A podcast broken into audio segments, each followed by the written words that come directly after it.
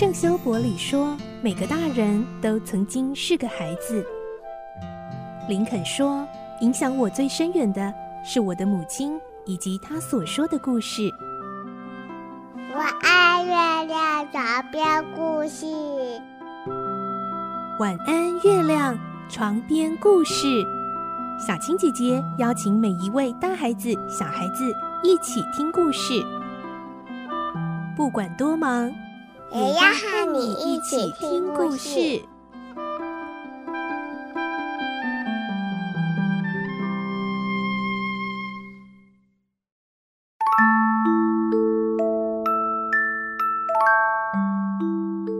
晚安，欢迎你和我们一起听故事。我是小青姐姐，今天我们来听《葛列佛游记》第二十四集。我们会听到格列佛在跟皇帝的闲聊中发现，保丁奈这个国家虽然有军队，可是却从来没有打过仗，到底为什么呢？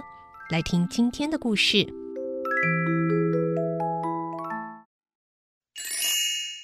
格列佛游记》二十四集。不打仗的军队。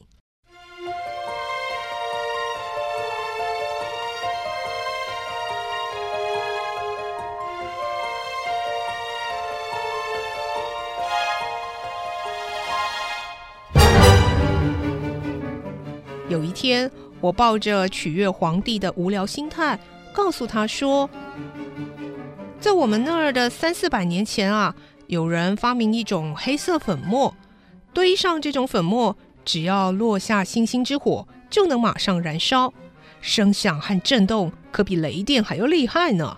哎呦，真的啊？嗯，哎，那一定会造成可怕的后果啊。嗯，是的，这种粉末还可以制成弹丸，只要二十到三十根炮管装上了适量的弹丸，几小时内啊，就能轰炸毁灭敌人坚固的城池和堡垒。甚至把京城全部炸毁。陛下，您也可以试试制作这种粉末哦。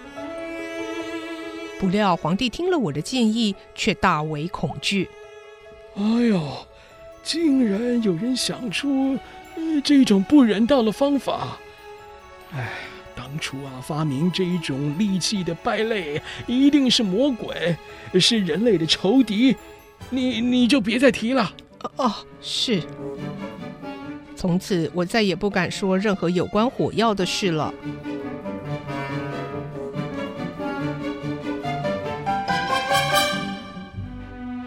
这位君王具备各种令人崇敬的品格，他才华洋溢，而且充满智慧，贤明爱民的作风深受万民爱戴。他贵为一国之君，虽然有机会主宰人民的生命、自由和财产，但却从不滥用权势。简直是欧洲人想象不到的。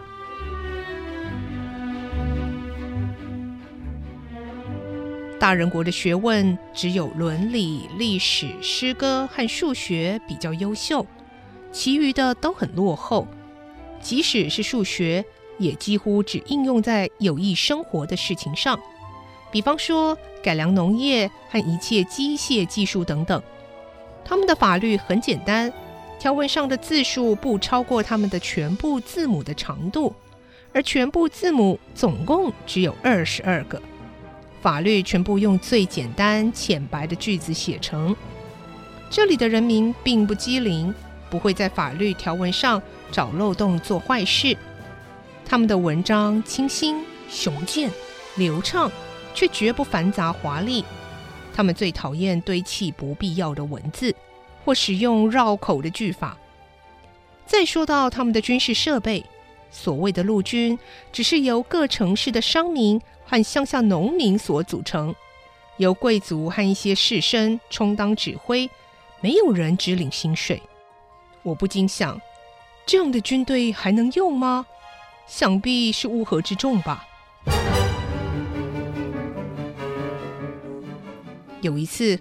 皇帝邀我去观赏军事演习，那是京城驻扎的国民兵在城郊附近的广场上操演，总共不到两万五千名步兵和六千名骑兵。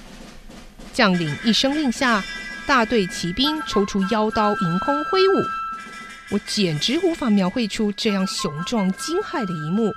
他们所占的地盘大得难以计数，战马上的骑士有九十英尺高，刀光相接时，仿佛万道闪电从天空射向四方那样的震撼人心。我瞪直双眼，喃喃自语：“啊、哦，我真的是狗眼看人低呀、！”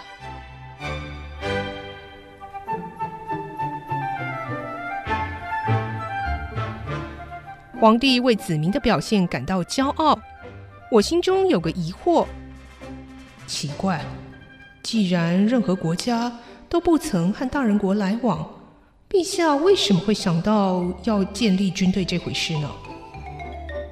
皇帝在一旁好像看穿了我的心事，靠过来说：“我们大人国在历史上曾经发生了争权夺利这样的不幸事件。”所以啊，我就要军队来做做样子，以防万一。原来如此，可见人人都有争名夺利的恶性，得靠皇帝这种有智慧的人才能防止灾难。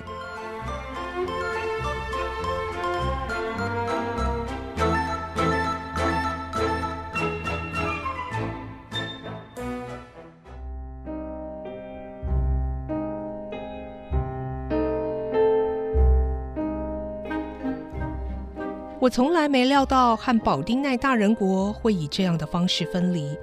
那天，格兰达克利和我随着皇帝和皇后到南部海岸出游。我像往常一样住在特制的旅行用箱子里。皇后亲切地问我说：“格列佛，你一定很累了，有什么需要吗？”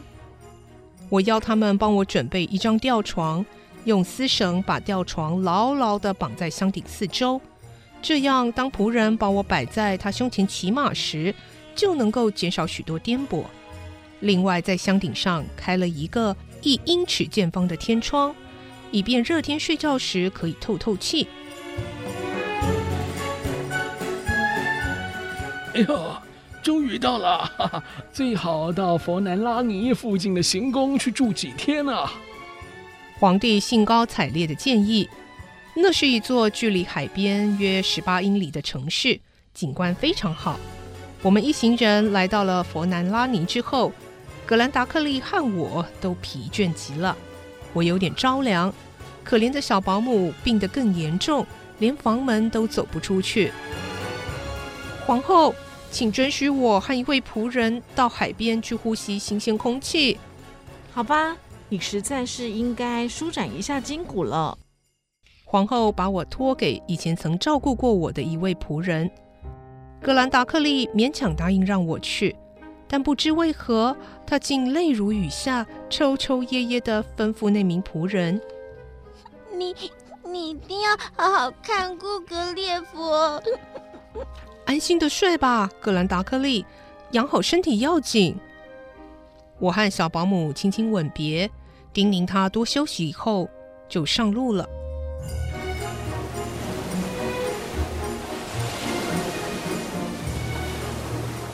我们从行宫出发，走了半个钟头，一直走到满是巨岩的海滨。好了，放我下来吧。我打开一扇窗子，默默看向外面的汪洋大海。突然间，思乡之情油然而生，落寞难过阵阵涌上心头。想到我太太玛丽正苦苦等待我回去，我的孩子们少了爸爸在身边。不禁伤心的叹了口气，告诉仆人：“ 我觉得不大舒服，想在床上休息一会儿。”仆人认为不会有什么危险，就到岩石间去找鸟蛋了。我怕再次着凉，就把窗子关起来，不一会儿就睡着了。